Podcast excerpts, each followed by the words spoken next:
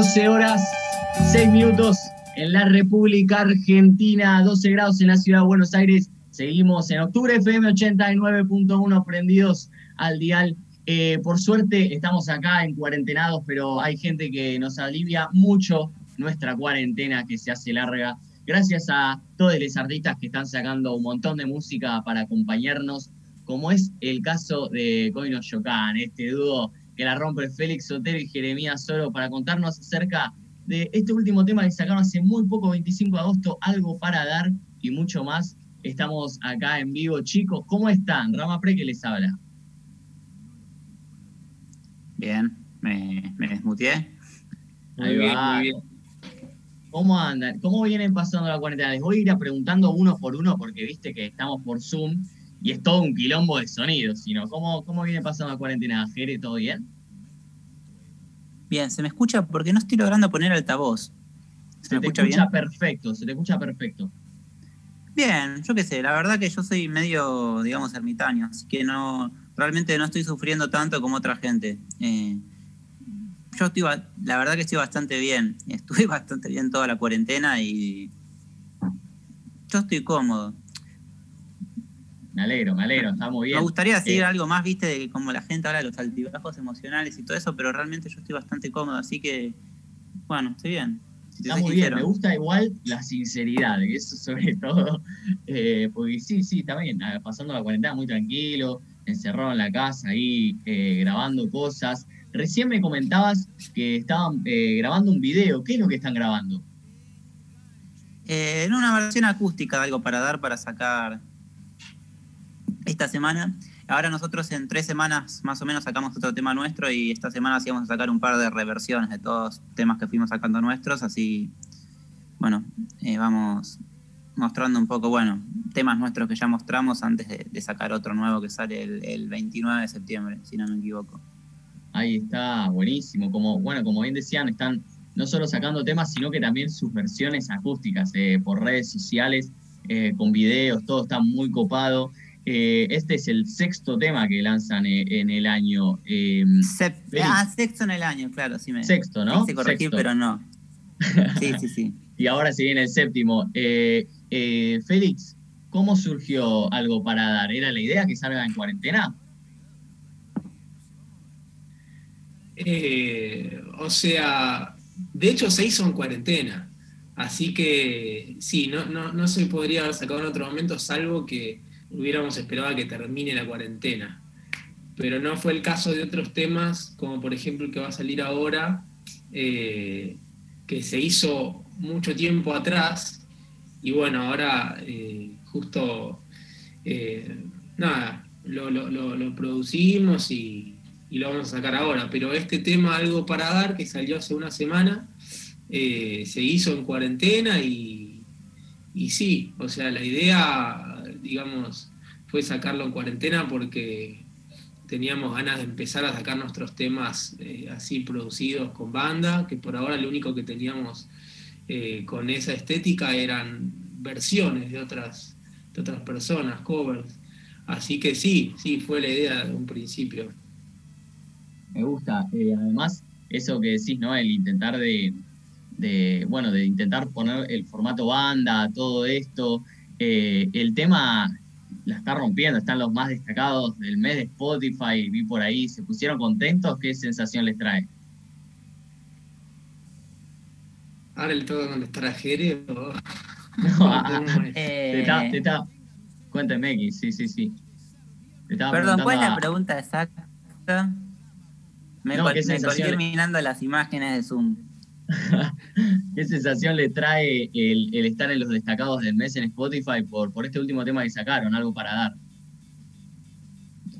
O sea, estrictamente esa pregunta, la verdad que no me trae ninguna situación estar en los destacados de Spotify o en una playlist piola.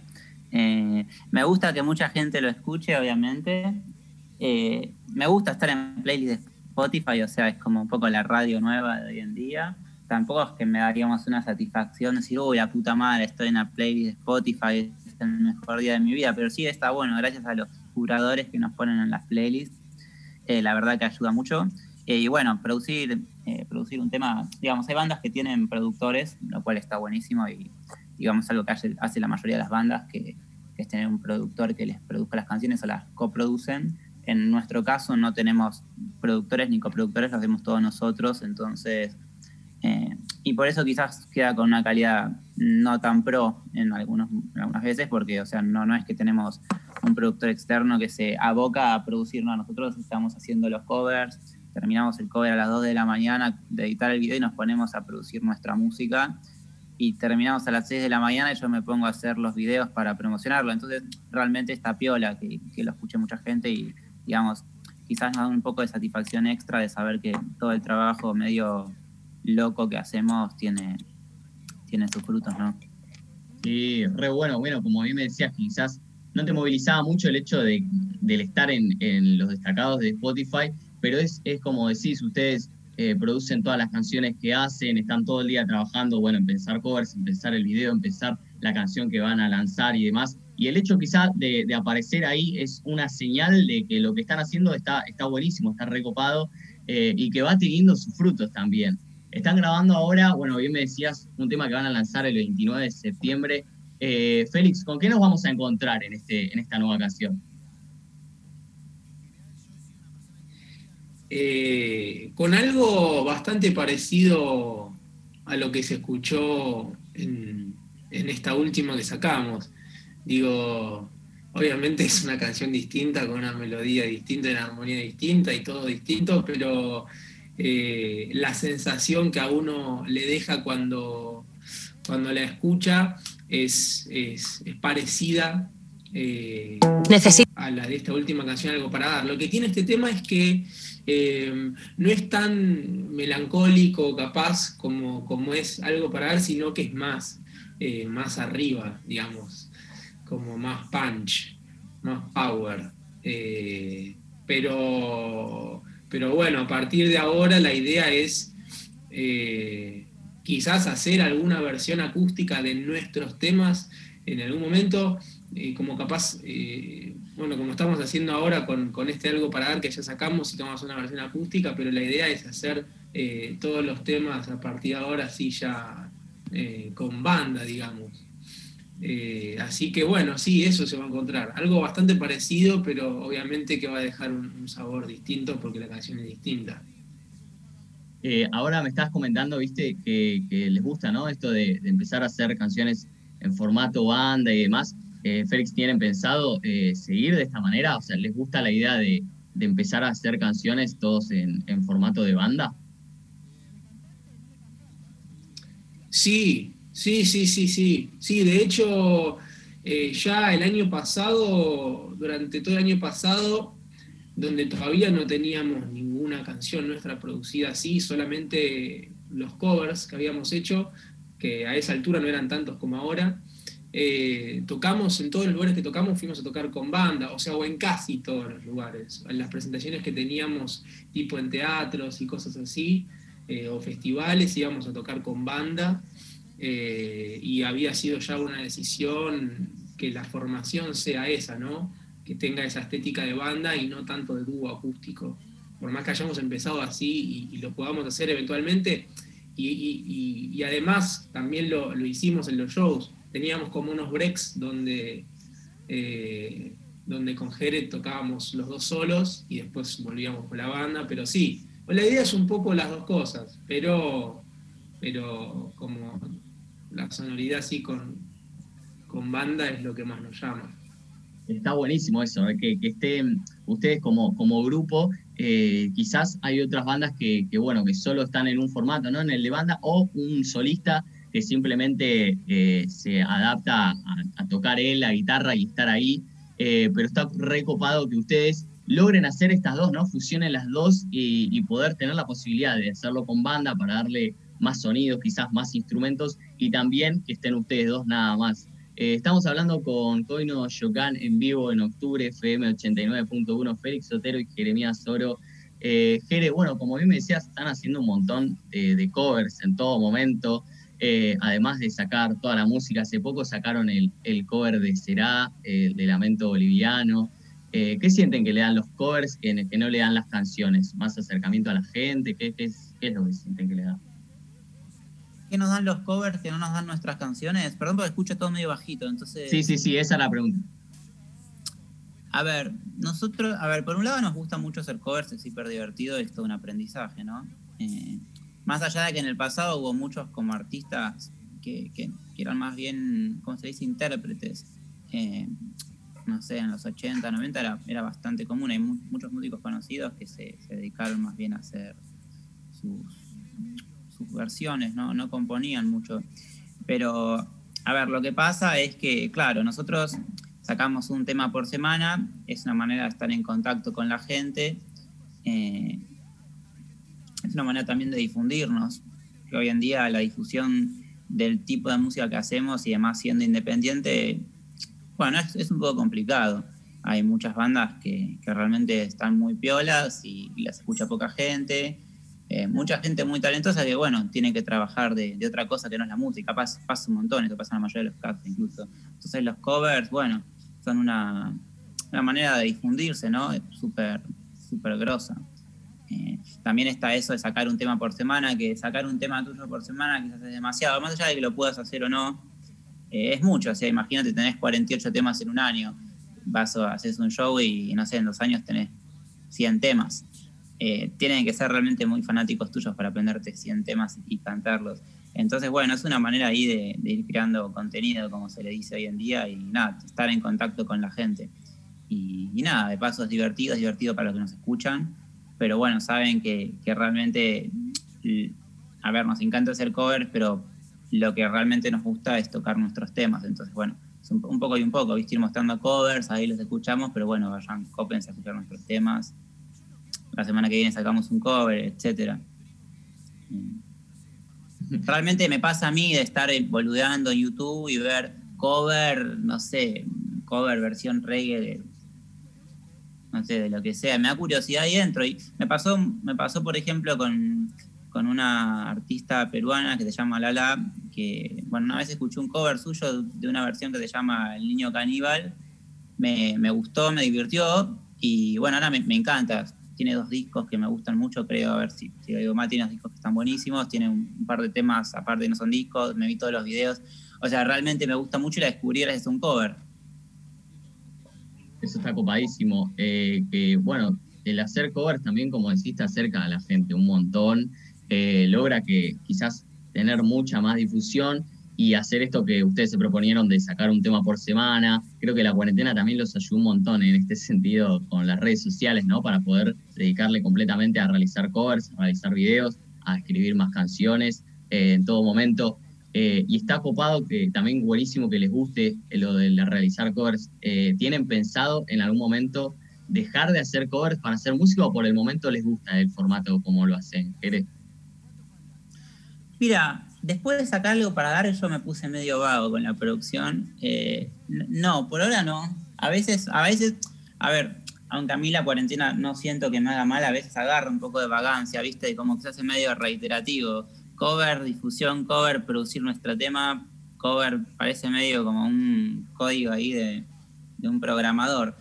Yo creo que no, porque realmente, a ver, siendo sincero, la, situación, digamos, para cualquier banda no es fácil, es dura, más siendo independiente, y los covers realmente nos ayudan. Eh, más allá de que nos guste, a veces también podemos estar cansados, están las dos cosas, pero realmente poniéndolo en una balanza musical, eh, yo creo que realmente suman, suman muchísimo. Eh, tanto como aprendizaje, como discusión, como acercarnos a la gente, como seguir activos, como mostrar nuestra música.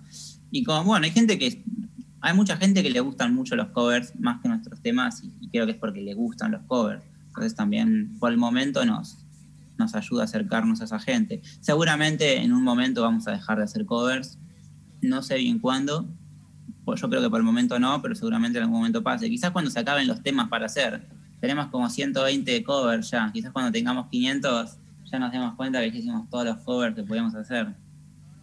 Sí, olvídate, hicieron un montón eh, y en un momento te digas como, bueno, hay que pensar, hay que pensar temas, estamos pensando cover todo el día, eso está buenísimo también. Eh, en este momento ya tienen grabado varios covers, ¿no? ¿Qué, ¿Cuál es el, próximo a lanzar? ¿Se puede saber, Félix, ahí por ahí? Eh, Te va a sorprender la respuesta. A ver.